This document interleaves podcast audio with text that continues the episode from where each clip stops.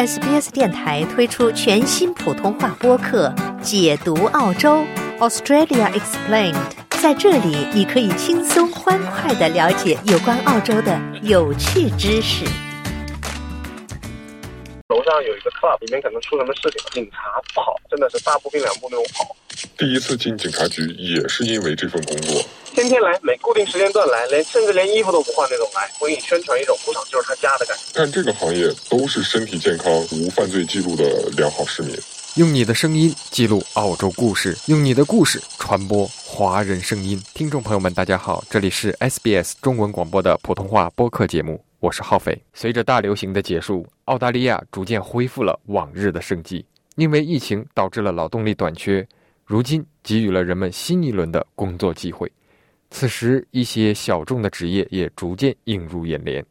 今天采访到的两位是澳洲的前赌场员工。博彩业在澳洲是合法经营产业，也是旅游产业的相关组成部分与收入来源之一。如今，随着开放以及经济复苏，博彩行业同样需要大量的新员工加入。你当时选择去 casino 做的是什么工作？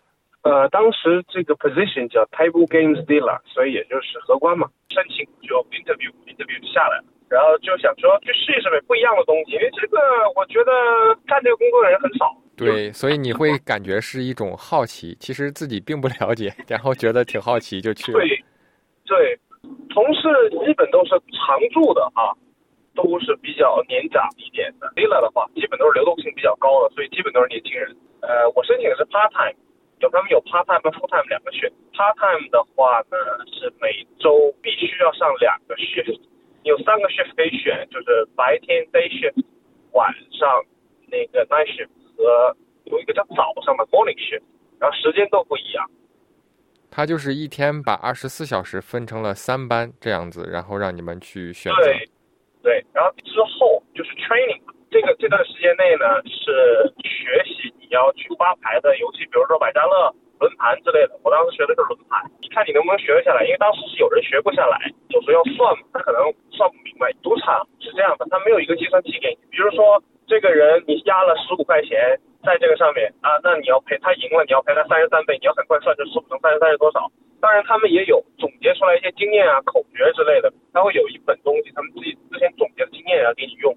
然后最难的应该就是轮盘了，因为轮盘它的赔率方式很多，不像百家乐很多一赔一，一赔十八，一赔他们有三十二、十八、十一、八、七、四、各各种的嘛，可能也挺多都忘了，就可能有人在面前五分钟都算不出来，因为你客人在你面前，你不可能算个五分钟，你几十秒之内你要算出来，因为他们天天玩，他们自己都知道自己赢多少，他算的比我们都快。有一些年长的人在来那边，可能四十岁、五十岁左右，他们可能就没有像我们年轻人学的这么快。嗯。然后这个之后才会去 floor 上面上班，来正常工作。之前都是在 training。有没有什么你觉得比较难忘的经历，或者就是你觉得有一些足够特殊的事情？因为毕竟它也是一个比较我们不太常见、不太能了解到的职业。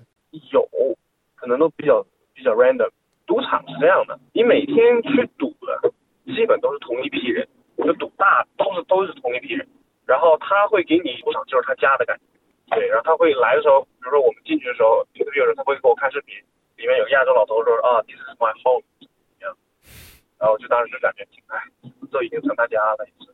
大部分人都是说都知道赌逢赌必，就是有的人就知道我我赌我是大不了就输嘛，对吧？输就是哎没事，我换一个桌子，感觉你不够 lucky 之类的，他没有没有事，不会说人身攻击。我们比如说在发牌的时候。遇到困难会有一个 supervisor，对，因为有时候你可能会说算错，连你自己都不知道算错的情况下，他一般可能就不会追究。如果你觉得算错，客人也觉得算错，然后你这时候就要叫人来调监控啊，看一下，或者说啊这边是因为有些人可能不止盯着一个桌子玩，可能盯五六个桌子玩，就每个桌子下点，每个桌子下点，他自己都不知道自己输赢那种人，也都会有，所以各种情况。然后员工的话还是不错的，就是在这边上班蛮舒服的，除了时间不太舒服而已，别的的话福利还是挺好。同一批跟我一起 train 的有一个老头子叫骂，他是得六十了吧，快，嗯，五十到六十之间吧。这个人是这样，他因为大学上学，然后在这边还打工，非常努力。华人群体去上班的话，首先英文要讲得好，再一个作为华人，你中文你要讲得好，这种双语都比较 friendly 的会比较少，但是他们那边会喜欢要我们这种华人多一点。他可能会先选你，如果五个人里面只有你是中国人，又会讲中文又会讲英文，并且资质跟别人一样，这是优势。你会在你工作中有一些人们会对这个职业在不了解的情况下有一些刻板印象，甚至是偏见。啊，也其实也也算有，也算有。比如说啊，你会发财，那你一定知道有没有秘密了。我说我是真不知道，这是做最多的。对，说啊，你你你能不能带我赢，怎么怎么样？我说我只能尽量吧。嗯，除了钱的方面，其实不懂的人可能说啊，我跟你混熟了，你会让我赢？呃，这种情况是不可能的。他可能会刻板的以为我会让他赢。呃，难。相比于 Evan，第二位受访者对工作前的招聘流程格外有印象。让我印象最深刻的其实就是他的背景调研，他这个背景调研真的非常严格，而且完全打破了我对这份职业的固有印象。你知道，嗯，就我所供职的这家 casino，我之前我也没有过完全深入或者说综合性了解，我光知道他背景调查需要提供之前的无犯罪记录，对对，但是我没有想到就是。如果你是非 citizen，他还会让你提供你原始国家的无犯罪记录的调查方式，以供他们去审核。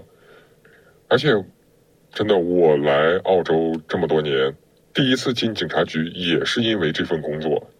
你知道，就是你需要申请所在州的这个赌场营业执照嘛？你需要找 GP 或者是警察。在你的这个身份资料上签字，对，所以我后来就去去了警察局找警察。那是我第一次在这边进警察局，甚至当时还有一点紧张，尽管为了工作而去，但是还是就是一种非常奇怪的感觉，之前就没有过这种情况。对你也会觉得这是一个比较特殊的经历。对，所以也就是在这个地方发生了比较比较大的触动吧。嗯嗯，我会觉得这个工作其实审核流程复杂了一点。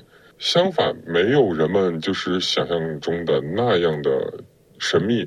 嗯，对我反倒会觉得，经过这么多流程之后，能和你一起共事的这些同事非常正常的，家里也都清白，没有任何的犯罪记录。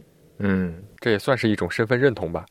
而且啊，我去了两次吧，应该，第二次是提交资料之后需要那个录入指纹嘛。确切来说，其实是全掌纹，你知道吧？扫描仪上，我的十个指头都要，就是滚动录入所有有纹路的这个地方啊。除此之外，还有手掌，手掌的纹也要被录进去。它是一个有点像打印机扫描仪器，但是没有打印机扫描仪那么大的一个仪器。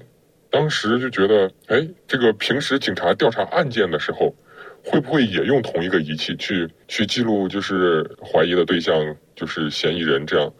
就是我们会不会共用一个仪器，就就还觉得挺有意思，确实多了一份就是想象的空间。有一点可以肯定的就是说，嗯，干这个行业都是身体健康。网上查你之前的生活，无论你在澳大利亚还是在你的来源国，肯定都是无犯罪记录的良好市民哦。呃，绝对不是说人们通常会想的那样。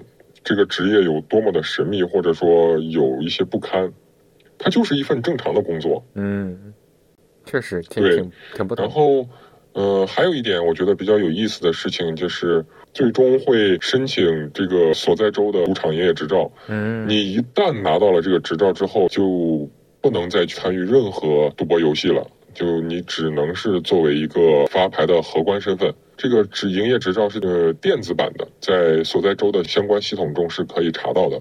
就是在那个赌牌发到我邮箱之后，它那个附属条件中明确有一项规定，就是不能去参加赌场中的任何游戏。